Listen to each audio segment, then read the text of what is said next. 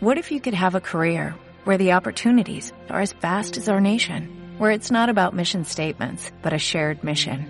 At U.S. Customs and Border Protection, we go beyond to protect more than borders, from ship to shore, air to ground, cities to local communities. CBP agents and officers are keeping people safe. Join U.S. Customs and Border Protection and go beyond for something far greater than yourself. Learn more at cbp.gov/careers. Bienvenidos a su programa Finanzas con Humor. Juan Carlos Gilbe hoy en compañía, importado desde la ciudad, de la ciudad de Bien, los vientos, bien, de la ciudad de los vientos. Pásame su cartera de Víctor. Marciano. Oye, ah, pero ven aquí. Páseme la pero, cartera de señores, vez. Señores, hoy está JR en persona. sentando- ¿Por qué Marciano está aquí? Que está el hombre. De los míos, de los míos. Bueno, bueno, el muchacho, bueno, bueno. Parece, no sé lo que está pasando hoy aquí en el estudio. El hombre arrastra masas. La gente está en dinero. Yo siento que la gente está en, en la ayuda que uno le puede brindar. Y también no hacerle caso a la gente que usted trae aquí. ¿Cómo así, Marciano? Coño, pues usted trae aquí una gente que, que me marean. Uno, unos monstruos, una, trajo uno verdugos. aquí que, que, que usted le, que Manolo le preguntó que para alguien nuevo, ¿dónde debe de comenzar a invertir? Y le dijo, ¿cómo es bono bancario? Un CD. Diablo. Un diablo, CD. Diablo, pero diablo. Pero, en el pero siglo yo- XXI, Marciano. Pero yo no sé cómo Manolo no se paró y le dio un sillazo. Entonces, ¿dónde es que hay que invertir? Con ¿Cómo un CD? ¿Cuánto te paga un CD? Un 3, un 4 en peso. Espérate, En espérate, peso, espérate, anual. No, un 3%. Un no. 3, un 4, No. un 5 ahora mismo. No. En peso. Es un 0.3. Un 3% anual te, te paga un CD. Saca cuenta, un 3%. No, creo que está, está exagerando. Es como, él dijo como un 0. punto algo anual. No, no, un 3, un 4, ¿Un un, tres? 5. ¿Usted está seguro? Sí, claro. Imagínese usted, Claro. un 3% anual. Divídame ahí 3 Pero esa es la realidad. ¿Qué tú quieres? Que se metan en GoArby, que le da un, No, un no, 3 no, no, diario. no, no, no. Hay Que le dé un 3 diario. Hay inversiones allá afuera que no tiene que necesariamente ser Bitcoin, no tiene que ser eh, Ethereum, no tiene que ser ni la bolsa de valores. Usted puede comprar una criptomoneda estable, ¿verdad? Una criptomoneda que valga lo mismo que el dólar y hay, hay empresas por allá afuera que te dan hasta un 25% anual. 25%, eso es cinco veces más. Y te le hacen compounding, que, que te lo, ¿cómo es? Componen el interés, que te lo van sumando a tu misma cuenta. Y eso es sin riesgo. Pero habla con datos, pero ¿cuáles son esas empresas? Porque tú siempre hablando eh, situaciones en el hay aire. muchas, tirando yo te patas- puedo mencionar. Hay muchas, hay muchas. Celsius, Autofarm, hay muchas allá afuera, uno que tiene que buscarlo y, y te dan mejores intereses. De un 25, 10%, 13% en, en monedas estables. O sea, no le estoy diciendo que usted va a comprar Bitcoin y que, que mañana va a bajar, que ahora mismo el Bitcoin está jodido, ahora mismo está... ¿Usted vio su cartera cómo está? Ta- Estamos mal, estamos en rojo. Estamos sufriendo. Sí, sí, sí, sí. Pero hay inversiones en moneda estable. Si usted no quiere tener dolores de cabeza, si usted quiere lo más seguro, lo más tranquilo, una moneda estable que vale lo mismo que el dólar y te da más de un 10% anual. Lo que es pasa una buena forma para comenzar. lo- es el problema, Marciano, de que él, él aconseja, Mm, sugiere, mm. de que comience dando pasos, de que no brinque al mundo de la cripto, que es un mundo le voy a decir una altamente... cosa. Pero espérate. Yo le voy a decir una cosa a usted. Usted chequee la edad que usted tiene. Si usted tiene menos de 30 años, es ahora que usted debe de, de- de- de tirarse a donde sea. Porque usted va a tener tiempo de recuperar el dinero. En eso coincido contigo. Ahí, ah, usted En no puede ser que, que un inversionista conservador. En eso coincido Métale contigo. y después hablamos. Ah, lo perdí, bien, vamos a seguir trabajando. E- esa es mi idea ahora, como yo lo estoy haciendo. Estoy joven todavía, tengo menos de 30. Ese, ese, esa es mi idea. Ya después, cuando uno entra en edad, uno, tú sabes, uno lo piensa más, uno, uno coge un poquito de miedo. Pero ahora, ahora, ahora mismo, la juventud debe de comenzar a probar. Yo conozco jóvenes que quiero entrevistar a uno que me dijeron que me lo, que me lo iban a presentar hoy mismo, que hace 1.800 dólares diarios ¿Cómo? con los juegos. Eso, eso es más arriesgado. Ah, sí, no, es que eso es... Con los juegos NFT. Ay, ay, ay, ay. Pero es ay. que la gente tiene que entender, mayor riesgo, mayor ganancia. Claro, claro. Entonces, es el tú- principio, es el primer principio de la inversión. La relación riesgo, renta- rentabilidad o ganancia, claro. Entonces, hay algunos que son con pocos riesgos, son como, como no sé, tú mételo en un, en un fondo de inversiones, en un fondo, un 401k también, que tiene menos riesgo que tú pierdes el dinero. Aunque en el 401k te ponen a elegir qué riesgo tú quieres. Claro, tú vas a 401k. definir dónde vas a colocar. Exacto, tu- tu pero no dinero. son, no son tan arriesgados como el- los riesgos que vienen con la criptomoneda, que existen los rock pool. ¿Tú sabes lo que es un rock pool? Cuando se llevan todo el dinero. Claro, claro, claro. So, yo lo que siento es que uno debe de definir como que, ok, ¿qué tanto yo puedo poner a arriesgar? Y poner algo. Yo creo que hay que poner- algo. No, y ahí yo estoy totalmente de acuerdo contigo. Lo primero que usted como inversionista tiene que hacer es definir cuál es su nivel de riesgo. Y algo muy importante, Marciano, que tú lo, lo practicas, pero no lo promueves. ¿El qué? Y ahí está tu falsedad. ¿Con qué? Diversificar el riesgo. Yo lo divertí. Claro, tú lo tienes diver- diversificado, pero no lo promueves. Pues yo le digo a la gente, Diversifica el riesgo porque no le metas todo a criptomoneda. Tú todo no lo tienes metido en criptomoneda porque yo Pero conozco estoy- tu portafolio. estoy azarado. Yo conozco tu estoy portafolio. azarado con la bolsa de valores. Estoy yo no puedo entrar a Pero no solamente bolsa de valores, eh, diversifícalo. Ah, pero, pero es que uno tiene que llegar a un nivel para uno poder también, porque dime tú, alguien que tenga mil dólares para invertirlo, ¿cómo yo le voy a decir que diversifique eso? Tiene que irse por, por un lado. Bueno, pero dependiendo, si esos son sus únicos mil dólares, tampoco debe tirarlo y meterlo a, a perderlo todo. Mm. Yo siento es un que- mercado altamente volátil como son las criptomonedas. Yo siento que deben de pensar más como inversionista y verlo a largo plazo, no hacer como... Coincido, tú ves, ahí, señores, en esta vuelta Marciano vino con luz. Vino con luz en esta vuelta, en esta vuelta, yo Marciano. siempre, yo siempre vengo con luz, yo siempre vengo con luz, yo siempre vengo con Ese luz. es otro de los pasos importantes de la inversión. Verlo a largo plazo. Hay inversión a corto plazo. plazo e inversión a largo Definitivamente hay que verlo a largo plazo, no hay que hacer como un, como un amigo mío por ahí que metió 500 dólares en un juego, después metió, el juego bajó, metió 300, Él no tenía más, el juego bajó más, dijo, déjame meter los últimos 100. plazo. Y fue que Y el juego, eh, cuando él metió 500 estaba a 25. Un saludo a Dani. Después bajó el juego a 12, Aquí metió alguien 300 más. Aquí hay alguien riéndose. Oye, el juego bajó a 5 y dijo, dame el último 100, vamos a seguirle metiendo. Ahora el juego está en 6 centavos. en un centavo. Pero, ¿qué pasa con eso? Que, que, que se rinden y se desencantan también. Eso es algo que, que sería bueno hablar un poquito. ¿Qué, qué, qué usted cree que sucede con la gente así como que, como que se desencantan? Ya, perdí, perdí mucho, ya no quiero bregar con eso. ¿Qué usted piensa con la gente que hacen eso? Una de las recomendaciones para inversión es precisamente esa, Marciano. ¿Qué? No desencantarte, no coger miedo cuando estás perdiendo. Yo soy una, yo fui uno en mi historial largo de inversiones, de que un momento que se va abajo, por ejemplo, me pasó con Apple, una vez yo con unas Oigan posiciones. eso, señores.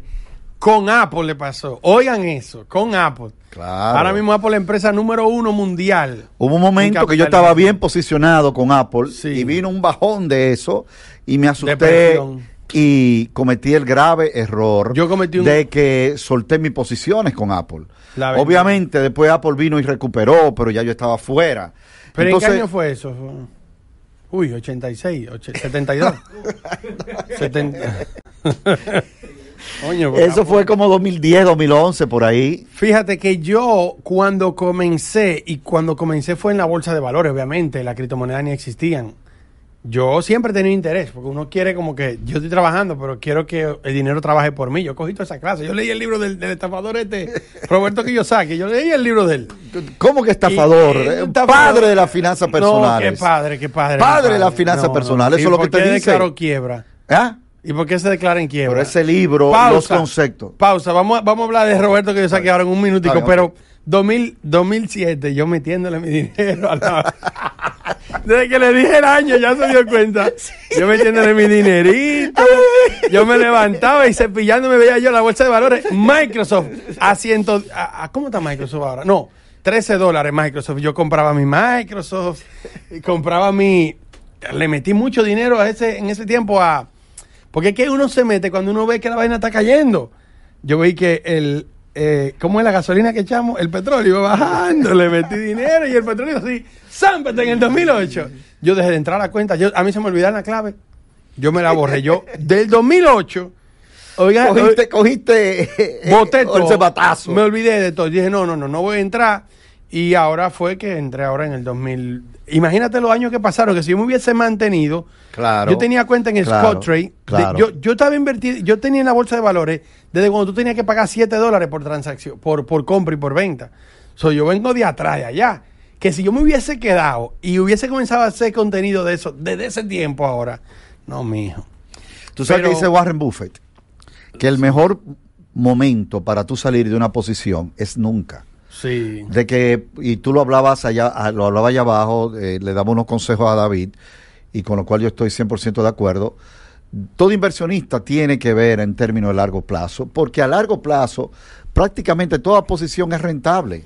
Eso es lo que tienen que enfocarse, que, que vamos a entrarnos en algo a largo plazo. Ahora, ¿qué sucede con estos juegos donde mi amigo perdió? Que eso no, lo podía ver a largo plazo, que eso va para cero. Ahora con los juegos NFT, yo se los recomiendo a la gente. Busque los. El, el- es mi estrategia que yo voy a hacer ahora. Tal vez no haga video porque eso es muy peligroso. Entonces, si se cae el juego, me echan la culpa a mí. Es Dicen alta que- volatilidad, eso es, ya no es alta, yo creo que es altísima Yo volatilidad. personalmente voy a ver algunos cuantos juegos, le voy a meter callado. Si pierdo, perdí. Pero esos juegos es como que por tiempo. Esos juegos tienen tiempo y mueren. Tienen tiempo y mueren. Pero dígame de Roberto Kiyosaki. ¿qué, no, qué- antes de Roberto Kiyosaki, Dígame. trading. ¿Qué tú opinas del trading? ¿Qué tú opinas de eh, plataformas como iForex, trading de divisas? Hay mucha gente que está, El trading eh, es que un está trabajo. metido al trading fuertemente y lo está recomendando, Marciano. El trading es un trabajo. El trading no se puede recomendar eh, igual como uno recomienda las inversiones. Me explico. Es como que vengan los muchachos y quieran recomendarle a, a, a ser camarógrafo. Como que sí, ven, como que no es para todo el mundo. Es un trabajo que hay que dedicarle tiempo, hay que conocerlo y hay que aprender. Y hay que, cuando yo digo dedicarle tiempo, es que hay que levantarse una hora, hacer trading, comprar, vender, comprar, vender, como que dedicarse a eso. Eso es un, un trabajo. y no tiene... Es igual no- que no considera- hacer trading en Forex, y yo lo he dicho, y me van a matar la gente de Forex. Es como trabajar en McDonald's y ya, que tú ganas más. Pero es lo mismo, es un trabajo que tú vas a hacer de un horario a otro horario. Y no tienes, no consideras tú, Marciano, que el trading tiene un componente, como dicen los gringos, de gambling, que es mi miedo, con que hay, un- poco de apuesta, de que tú estás... Pero es que usted sabe que yo venía pensando en el avión que vine. Me monté en una aerolínea que no me vuelvo a montar. Y ahí me llegó un pensamiento a la mente dije, pero uno se queja del gambling y la lotería, pero la vida es una lotería. Cuando el avión se movía, yo dije, este avión decide dar para abajo, es una lotería que me la saqué sí, yo. pero tú tienes que, eso se llama riesgo controlado, Marciano. Es una lotería, pero tú tratas Pero de manejar el riesgo. Pero en la, la vida completa es una lotería. Piénsalo de esa sí, manera. lo es, es un riesgo.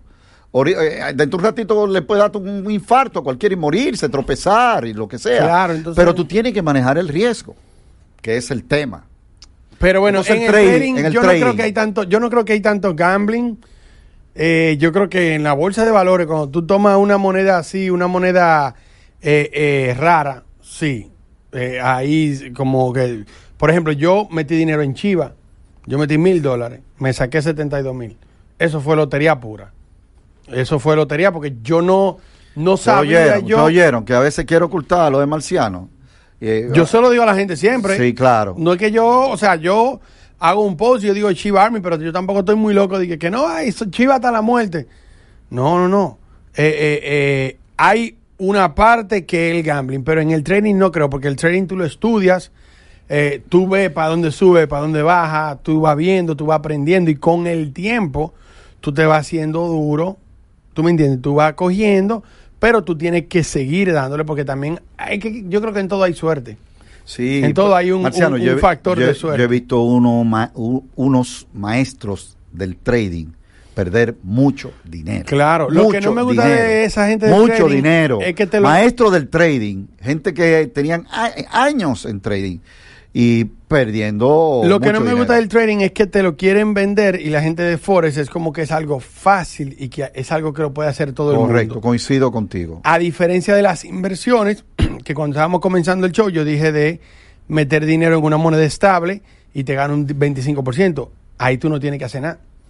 Ahí no hay suerte, ahí no hay... No, tú pones... Si tú tienes mil dólares y tú lo pones, cada año te van, tú vas a tener 25% más de esos mil dólares. O sea, esa es la diferencia, ¿me entiendes? Como que el trading no lo puede hacer todo el mundo, pero lo de invertir en un bono, en, un, en, en- una moneda estable, es algo que lo puede hacer todo el mundo. Entonces, ahí hay una gran diferencia de cómo se promociona algo. Marciano, una, una de las áreas, yo soy, señores, lo he dicho siempre, yo soy un, un analfabeto en el mundo de la cripto. Apenas estoy... Universo, diga en- universo. En el universo, en el universo. Sí, porque es demasiado grande, demasiado En el grande. universo de las cripto, yo soy un total analfabeto. Apenas estoy dando, yo creo que todavía ni, ni- no, no me considero ni dando los, los primeros pasos. Hay un concepto, hay un concepto, voy para allá, pero antes quiero hablar, Marciano, del mundo de las inversiones, las, eh, el del mundo DeFi. Ajá. Dime, háblame de eso que me, me ha encantado. Ahí es lo que yo le Eh, digo, ahí sí hay de- poder, Marciano. Lo, de, lo del 25% es DeFi es finanzas descentralizadas. La finanza descentralizada. Mm, Señores, una de las cosas que estudiando el mundo DeFi, y ya lo hemos hablado en algunos programas. DeFi, cada vez que digamos DeFi es Finanza- finanzas descentralizadas. Es lo mismo Una- que, que un banco que manejas tus finanzas, pero no hay un centro, como que el banco viene siendo la centralización de eso. una, de las Es grandes, algo descentralizado. una de las grandes limitaciones de las finanzas personales es que son nacionales, es decir, Y centralizadas. y centralizadas. Porque en el mundo de la cripto hay, hay, hay centralización, pero yo, Sí. pero yo quiero decirle al tema, solamente el tema nacional. Yo soy una persona, usted puede tener millones de dólares en un país y tener un crédito excelente. Y cuando tú te vas al mundo financiero a otro país, usted no es nadie. Sí. Tú no tienes acceso a capital, no tienes acceso a préstamos, no tienes acceso a nada. Wow, sí, el mundo punto- DeFi elimina eso. Claro. Yo puedo colocar un capital y un individuo en Ucrania puede tener acceso a ese capital. Sí, sí, sí. sí. Y eso Eh, es poderosísimo. Sí. Eso es poderosísimo. Ah, pues te está dándole. Ah, Ey, ey, ey. ah. ¡Ey! Ya estaba aprendiendo. Ah. Por eso que me está diciendo Marciano, los 10 mil, aquí está en redes. Está aprendiendo. Eso es poderosísimo, Marciano, porque le quita el concepto mira, nacional de las finanzas personales. Por eso es que yo me estoy saliendo un poquito de la bolsa de valores y me estoy metiendo mucho a la criptomoneda, porque la bolsa de valores, bien, tiene sus 600 años, pero es solamente para los Estados Unidos. Es decir, yo poder acceder a capitales sin importar el país, sin importar nada, sin por- importar el tipo de proyecto. Sin importar ni la nada, gente. Ni la gente, ni nada. Solamente ni el color, ni nada. Y la gente dice, sí, pero, pero eso ne- necesita un eh, necesita una garantía, necesita un colateral. Pero claro, si yo tengo mi- mis Bitcoin, por ejemplo, y yo no quiero tocar mi Bitcoin, yo lo pongo de colateral y accedo a un capital para invertirlo sin salir de mi posición. Sí. Soy brillante. Es como, para que entiendan mejor, es como eh, lo mismo que hace un banco. Un banco tú puedes ir y depositar tu dinero y ellos te dan un interés para atrás. ¿Qué el, qué el banco hace con ese dinero? Lo presta para cobrarle un interés. O sea, hagan esta práctica, depositen, díganle a un banco que usted quiere depositar 100 mil pesos. ¿Cuánto me van a dar al año? Un 5% de eso. Pero pídanle al banco 100 mil pesos prestados. ¿Cuánto ellos te van a quitar? Entonces, ese, ese porcen, esa diferencia, el banco es que se queda con todo eso. Las finanzas descentralizadas es como que él va a poner su dinero en un lado y él lo presta él mismo, de persona a persona, él lo presta a un, a un porcentaje y yo vengo y yo lo tomo prestado a ese mismo porcentaje sin que exista. Todo funciona en el, en el blockchain, todo funciona en la finanza Correcto. descentralizada sin que exista un tercero, sin que exista la señora del banco, sin que exista la, la gente, la señora que te brinda el café, nada de eso se elimina y eso hace que la persona que realmente, el banco no hace dinero, el banco toma de tu dinero, el banco no produce dinero, el banco toma de tu dinero y lo presta. Entonces, lo que, lo que hacen las finanzas descentralizadas, que yo no sé si tenemos promoción de banco aquí, porque estaba en un show de radio y cuando terminaron metieron tres promociones de banco. Yo dije, ay, ay, ay, ay. Pero lo que, lo que hace, ay, ay, ay, ay. Lo que hace la finanza descentralizada es que elimina un poquito más al banco, porque, bueno, la, eh, Bitcoin, la, la, la idea del Bitcoin en el inicio fue eso mismo, eliminar el dólar y, y todo lo que tenga que ver relacionado con el sistema financiero. Pero ahora las finanzas, dos, por eso dicen finanzas descentralizadas 2.0, porque están haciendo las mismas funciones que hacen los bancos, pero de, de, de persona a persona, P2P. Un, un mortgage, tú lo sabes, todos lo sabemos. El proceso de un mortgage en Estados Unidos ahora mismo te puede llevar 30, 45 días o más. Usted sabe lo que usted poder acceder inmediatamente a una facilidad en cuestiones de minutos, que eso es lo que va a permitir, es eso va a revolucionar No, que- el mercado de una manera. Y que como le, le, le dije aquella vez la primera vez que nos juntamos, y ahora se lo repito, esto está iniciando. Todavía Correcto. no se puede pedir un préstamo por una casa. No, todavía no. Todavía, imagínese cuándo se No, puede. y tarjeta de crédito. Cuando tú tengas tarjeta de crédito y te da todo eso, que imagínese usted. Tú- yo creo que ya hay tarjeta de crédito, hay tarjeta de débito, que es la que tengo aquí, que, que me da acceso a, a muchos lugares VIP, que vaina. Fue la que usted me mandó el video. Correcto, Oye, correcto. salía ahora. Esta es de crypto.com. Pero Es que son poco tarjetas. a poco, Miren esa tarjeta, señores. poco a poco, Dame ponerle el número. No, mentira. Miren esa tarjeta. Eh, ¿qué, qué yo puedo hacer con esta tarjeta?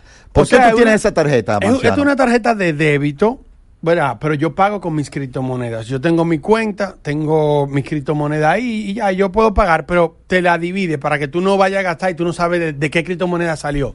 No, es como que cuando tú entras a tu cuenta, tú tienes tu cuenta de banco y tú, o sea, tú tienes tu cuenta que no es de banco, obviamente, de crypto.com y tú tienes, por ejemplo, tú tienes Bitcoin, Ethereum y tú tienes una moneda que se llama USD.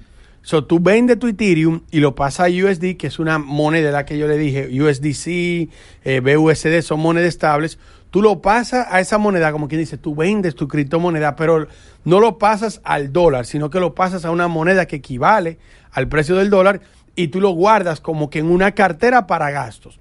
So, por ejemplo, en esta, en, en esta cuenta yo tengo 30 mil dólares. Pero en, para gastar, que yo pasé a la cuenta de gasto, yo tengo 400 dólares. ¿Tú sabes cuál es? So, hay una división. ¿Ustedes saben cuál es el poder, el paso de esta tarjeta? ¿Cuál es el poder? Es Visa. que te permite con Visa Visa. Pagar usar uso de tu cripto. Es decir, ya con, esto te permite a ir a cualquier comercio Sí. usando tu cripto. Ese es el poder de esa Entonces, tarjeta. como son nuevas, ellos están en competencia, son bancos nuevos. Yo le dije, yo les digo a la gente, inviertan en Binance, en Crypto.com, porque esos son los bancos del futuro, FTX, OKCoin, todos esos son los bancos del futuro. Como están nuevos y quieren alcanzar ese mercado, se ponen a nivel. O sea, yo tengo todos los launches del mundo, que aquí en, en, en el aeropuerto de Santo Domingo hay dos launches que yo puedo acceder totalmente gratis. En, en Punta Cana tengo dos. Ahora cuando yo vine visité uno. Habían dos en Orlando. Hay dos en Chicago. O sea, yo tengo acceso a muchos. es un valor agregado que te da la tarjeta. Exacto.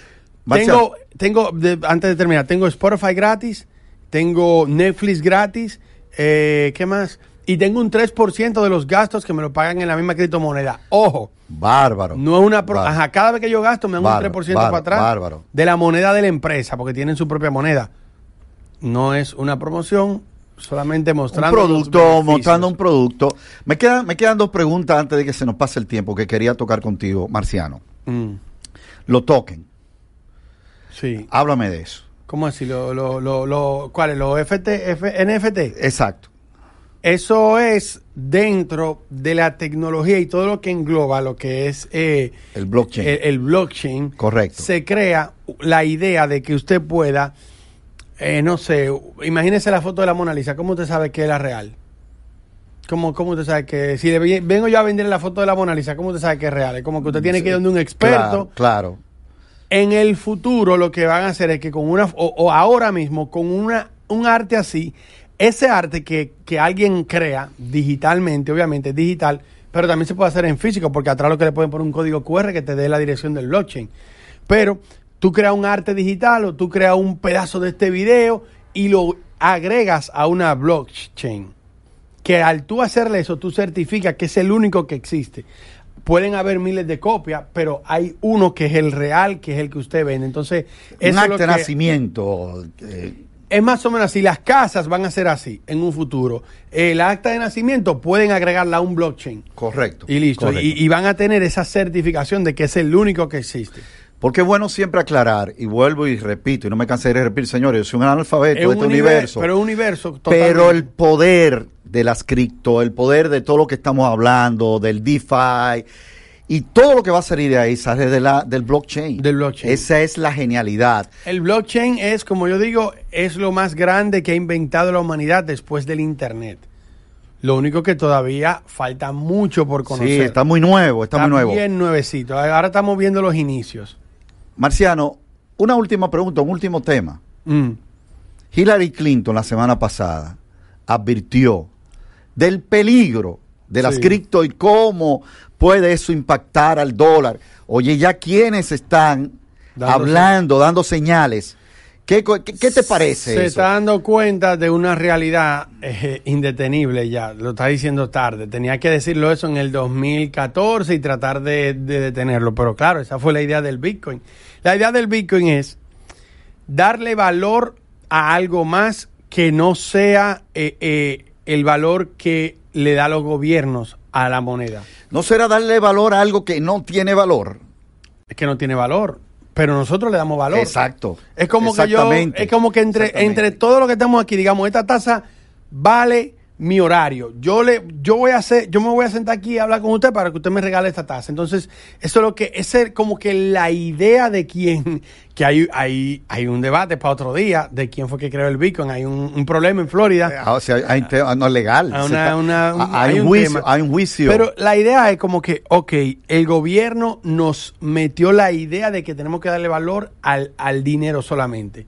O sea, si, si yo le voy a hacer un trabajo, yo solo le acepto dinero. Ellos dijeron, vamos a crear otras cosas que le podamos dar valor. Y eso, eso es lo que hay, eso es lo que hay.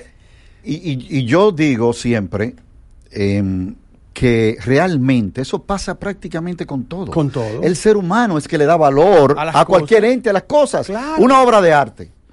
Totalmente. El ser humano que dice, que dice, oye, se cogió con un artista y con esa obra, pero hay muchos artistas con más técnica, con más escuela, con más trabajo que Eso ese. lo- y sin embargo, esa obra no vale, porque el ser humano se cogió, vamos a decir así, con un artista y lo valorizó. Yo Por el- eso somos nosotros que le damos Yo doy valor. el ejemplo de Michael, Michael, Michael Jordan, que estuvo en Punta Cana hace un, un año atrás y firmó una pelota. Y- Correcto. Y, el Alfa ofreció 25 mil dólares. ¿Cuánto vale esa pelota ahora? La que él firmó. 25 mil dólares, porque el Alfa ofreció esa cantidad. O sea, una persona en el mundo estaba dispuesta a pagar 25 mil dólares por una pelota que cuesta cuánto? 50, 60 dólares. Pero por la firma de, de Michael Jordan le da ese valor. Nosotros somos que le damos el valor a las cosas. Entonces, la Es idea correcto, del Bitcoin es, vamos a darle valor a estos códigos para poderlo tradear, porque la pelota, ok, cuesta 25 mil dólares, pero ¿cuántas veces tú la puedes intercambiar? ¿Por cuántos años va a durar esa pelota sin que se desinfle o se, o se dañe con el tiempo? Es como que darle valor a este código que es irrompible, que es eh, proof of work, o sea, que es eh, prueba de trabajo, para conseguirlo no es fácil. Entonces vamos a darle valor a eso, vamos a conseguirle valor para que para tener otros métodos de intercambio sin que sin que sea el gobierno, porque el gobierno puede decir, ven, ¿sabes que el 80% del dinero que del, del dólar que hay en, en circulación en los Estados Unidos se imprimió durante durante los últimos dos años ahora de pandemia? O sea, ¿eso es. qué hizo? Eso No, devaluó La inflación, claro, devaluó el dinero y creó inflación. nos, nos el, el gobierno nos vendió la idea del dólar, nos vendió la idea de la inflación como que era algo normal. Uno pues, normal, que, que hace 10 años atrás la cosa val- tenía un precio y ahora la cosa vale muchísimo más. No es porque esa cosa en, en, en, en particular subió de precio, no. Es porque el dólar o, o el peso se devalúa. Finalmente, ¿cuál es la lectura de este enunciado Cuidado eh, con la gente que usted eh, traiga. eh, eh, de Hillary Clinton? ¿Qué lectura tú le das? a lo de Hillary que se estaba dando cuenta que, que- que se está dando cuenta de una realidad que el dol- que, que el Bitcoin viene a, a- a- a quitar el, el tanto valor que se le ha dado al dólar pero los que trabajamos con Bitcoin no, no tenemos problema con el dólar uno puede seguir teniendo su, su dólar para pagarle a personas que no que no Pero es que tú dices. Bitcoin, yo generalizo más. yo digo Bitcoin para que la gente entienda pero es Cripto. criptomoneda Ah, bueno, ok, ok. o sea, ok. de criptomoneda. La gente que estamos en criptomoneda, no hay problema. No queremos que el dólar desaparezca per se, porque hay una moneda estable. Y esa moneda son criptomonedas que representan un dólar. Pero es parte de la, de la comercialización. Es una, es una entrada más de que si usted quiere, si usted, si usted tiene un millón de dólares y usted no quiere que ese dinero sea afectado por la devaluación del dólar, ¿qué usted hace? Lo, lo, lo, lo saco. Pero lo saca dónde? Es decir, lo, Lo- lo, muevo a otra posición. ¿A dónde? Como por ejemplo, una, una, una. No lo invierto. ¿En, en qué? Eh, eh, En- hay muchas maneras de hacerlo. Deme De- una, una, una, una. La Ahora- que usted más hace. ¿Cuál la- que usted más hace? en bienes raíces. Te lo mete en bienes raíces y eso está perfecto. El Bitcoin, pero alguien que tenga mil dólares no lo puede meter en bienes raíces. ¿Por qué y cómo? Correcto, correcto. ¿Me entiendes? O sea, el, eh, eh, eh, la- las bienes raíces están ahí y los ricos, ya cuando tienen gran cantidad, vamos a meterlo todo en bienes raíces porque eso no se devalúa. Mantiene su valor. Entonces, la criptomoneda le da como que esa oportunidad.